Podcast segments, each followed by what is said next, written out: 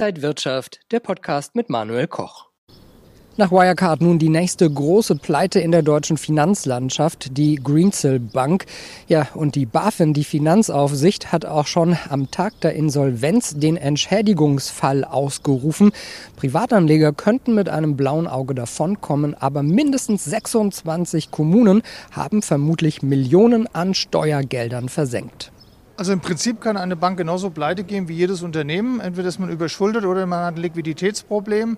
Äh, bei den Banken kommt noch ähm, erschwerend hinzu, dass sie ja darauf angewiesen sind, dass immer wieder auch Menschen ihr Geld dort anlegen. Und wenn man hier das Vertrauen verloren hat, und in dem Fall war es ja wohl, dass die Muttergesellschaft in England äh, hier in eine Schieflage gerät, weil sie sich in Finanzierung äh, relativ auf einen Partner festgelegt hat, auf einen indischen Großmogul und jetzt der eben auch in Schieflage geraten ist. Also ist das so eine Art Dominoeffekt, der hier vonstatten gegangen ist und äh, deshalb passiert das auch bei Banken, dass sie pleite gehen. Das Thema vertiefen wir jetzt und schauen auch auf die Rolle der BaFin, außerdem auf den DAX und wir haben natürlich wieder zwei Top-Empfehlungen, Apple und Porsche. Das alles bei Inside Markets X hier von der Frankfurter Börse. Ich bin Manuel Koch. Jetzt wird kritisiert, dass die BaFin eventuell zu spät über die Probleme bei Greensill berichtet hätte.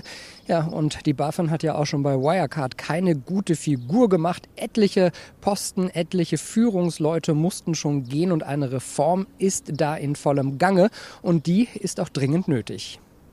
Also ich glaube, dass äh, der Fall Wirecard gezeigt hat, dass es da durchaus äh, Lücken gab, äh, die äh, man äh, sich genau anschauen musste, analysieren musste und da sind auch Fehler gemacht worden und zwar im Vorfeld. Äh, ich beteilige mich aber jetzt nicht an der Bar, am BaFin-Bashing, weil es gibt hier ja bereits Konsequenzen. Es gibt eine Umstrukturierung. Ähm, man hat, hat gesehen, dass es durchaus Lücken gab und versucht die jetzt eben auch zu lösen. Und ich sehe bisher überhaupt keine Versäumnisse im Fall Greensill. Das ist ein völlig anderer Fall und ist auch überhaupt nicht in, auch in der Bedeutung und der Größe zu vergleichen mit Wirecard.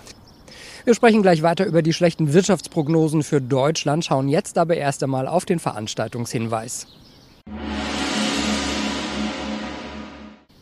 Webinare statt Seminare, wenn ihr euer Börsenwissen verbessern wollt, bequem von zu Hause oder auch dem Büro aus, dann schaut doch mal auf die kostenlosen Börsenwebinare der Trading House Börsen Akademie.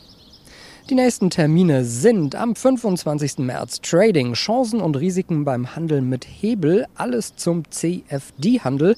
Am 6. April großer Marktausblick mit dem Portfoliomanager André Stagge. Er gibt einen praktischen Einblick, wie ein erfahrener Fondsmanager am Markt agiert. 29. April erfolgreich mit Bluester handeln, wie man das Trendfolgesystem richtig anwendet. Und am 27. März Handelsstrategien und deren Umsetzung, die besten Strategien für Einsteiger. Meldet euch am besten jetzt kostenlos an unter trading-haus.de. Ja, während in den USA die US-Notenbanker ein enormes Wachstum so stark wie seit den 70er Jahren erwarten, haben die deutschen Wirtschaftsweisen das Wachstum von 3,7 auf 3,1 Prozent für dieses Jahr gesenkt, erneut gesenkt. Ja, das erste Quartal, das wird noch deutlich schlechter ausfallen und ab der zweiten Jahreshälfte erwarten die Ökonomen dann auch für Deutschland stärkeres Wachstum. Aber waren Politik und die Ökonomen eigentlich anfangs zu optimistisch für Deutschland? Naja, man hat natürlich äh, Ende letzten Jahres gehofft, dass äh, die Pandemie langsam zu Ende geht. Äh, Impfstoff war absehbar und deswegen hat man gehofft, dass 21 in Europa ein deutlich dynamischeres Jahr werden kann. Wir haben allerdings feststellen müssen, dass wir in Europa uns extremst schwer tun, unter anderem ja auch mit der Verabreichung von Impfstoffen. Äh, und da sind andere Länder, beispielsweise die USA, deutlich schneller und effektiver. Und deswegen müssen wir bei der Dynamik eben äh, an der Stelle tatsächlich eher ein bisschen gedämpfter in die Zukunft schauen. Von Frankfurt bis New York, DAX und Dow alle tendieren momentan auf Rekordhöhen. Wie sollten Anleger jetzt ihre Strategie aufbauen?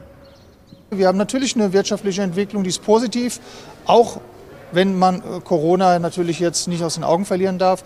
Ähm, wir haben äh, äh, eine Geldpolitik, die im Prinzip im Dauerkrisenmodus ist und das ist Gold wert für die Aktienmärkte. Und bei den Bondmärkten, klar, haben wir natürlich die Risiken von steigenden Renditen. Das ist aber bisher zumindest eher ein vorübergehender Effekt, der dauerhaft eben nicht wirklich die Börsen, die Aktienbörsen stören wird. Wir schauen jetzt auf die Top-Empfehlungen. Zuerst auf Apple. Ja, und die Apple-Aktie wäre fast aus ihrem mittelfristigen Aufwärtstrend herausgebrochen und hätte damit Verkaufssignale aktiviert. In letzter Sekunde gelang es bullischen Händlern jedoch, das Blatt zu drehen und auch die Analysten sehen eine Long-Chance. Dieser Long-Ansatz ist entsprechend noch sehr spekulativ zu bewerten. Die Kursmuster präsentieren sich vergleichsweise inkonsistent. Gewinner an 134 US-Dollar könnten jedoch bei einem Sprung über den EMA 50 durchaus einsetzen und würden sich für ein Long-Engagement anbieten. Und wir schauen auf Porsche. Ja, die steile Rallye der letzten Wochen wird wahrscheinlich nicht ohne Folgen bleiben und könnte jetzt eine Konsolidierung nach sich ziehen. Bestehende Long-Positionen sollten auf jeden Fall jetzt enger abgesichert werden. Hier könnte ein Niveau von 74 Euro durchaus angesetzt werden. Die Analysten der Trading House Börsenakademie sehen eine Long-Chance.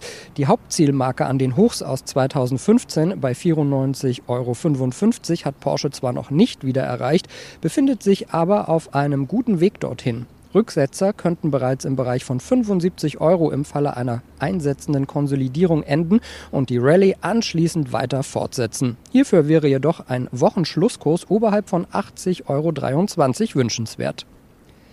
Wenn euch das Video gefallen hat, dann gebt mir einen Daumen nach oben, kommentiert und postet. Und ansonsten sehen wir uns in der kommenden Woche wieder bei Inside Markets X. Ich bin Manuel Koch. Happy Friday!